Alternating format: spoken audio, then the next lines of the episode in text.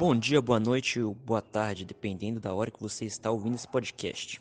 Eu sou os Estados Unidos, dono e membro fundador do servidor da ONU. Neste podcast de hoje falaremos sobre os acontecimentos do dia 25 de maio de 2020, dentro e fora do RP. Começando pelos acontecimentos de fora do RP. Como sempre, temos uma briga grande entre os Estados Unidos e a China, por conta de acontecimentos que ocorreram dentro do RP. Acontecimentos esses que vocês saberão mais à frente do podcast. Agora, dentro do RP, começamos já na madrugada do dia 25, após a morte dos índios por parte dos Estados Unidos, o governo americano e o governo mexicano trocaram farpas e se divergiram por conta da construção de um muro dos Estados Unidos na fronteira com o México. Esse muro resultou numa piora das relações entre os dois países e na movimentação de 70 mil militares mexicanos para a fronteira contra 150 mil militares do outro lado. Estaria vindo conflito?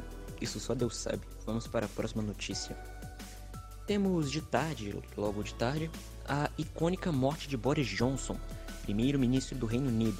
Ele que foi para uma reunião na China e na hora de ir embora, antes da hora de ir embora, na verdade, a China implantou um dispositivo, uma bomba, dentro do banheiro de Boris Johnson. Essa bomba que explodiu no ar e destruiu o avião, matando o primeiro-ministro do Reino Unido.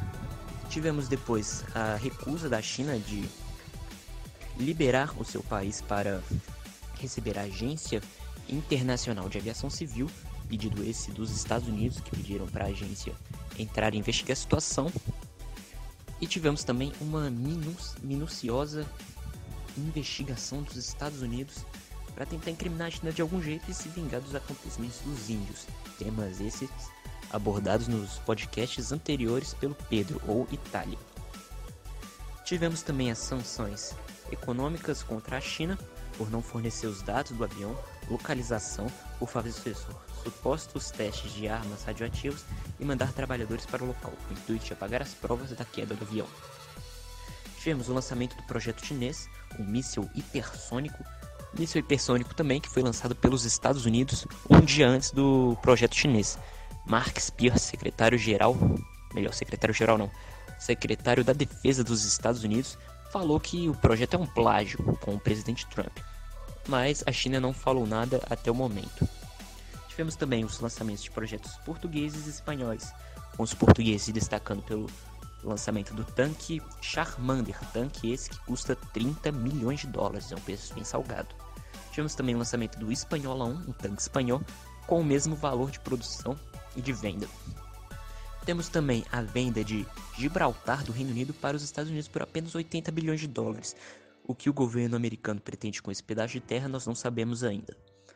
Temos também uma compra bilionária do Canadá, comprando mais de 800 bilhões de dólares em armas dos Estados Unidos.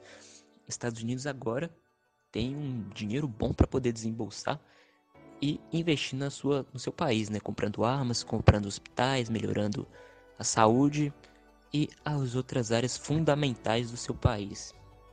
Temos também a compra da ilha de Martin Garcia pelo Brasil, a oferta do Brasil de vender a parte oeste da, das Falklands, né, ou Ilhas Malvinas, depende da sua região e como você fala, por alguns bilhões de dólares. O governo americano não respondeu ainda. Temos também a venda da cura do coronavírus por vários bilhões de dólares, com Chile, Portugal e outras nações comprando dos Estados Unidos, já que os Estados Unidos compraram a licença de produção do Canadá. Então, no mais, essas são as notícias do dia. Muito obrigado por me ouvir, obrigado pela paciência que você teve até o momento. Um forte abraço e até a próxima, se Deus quiser.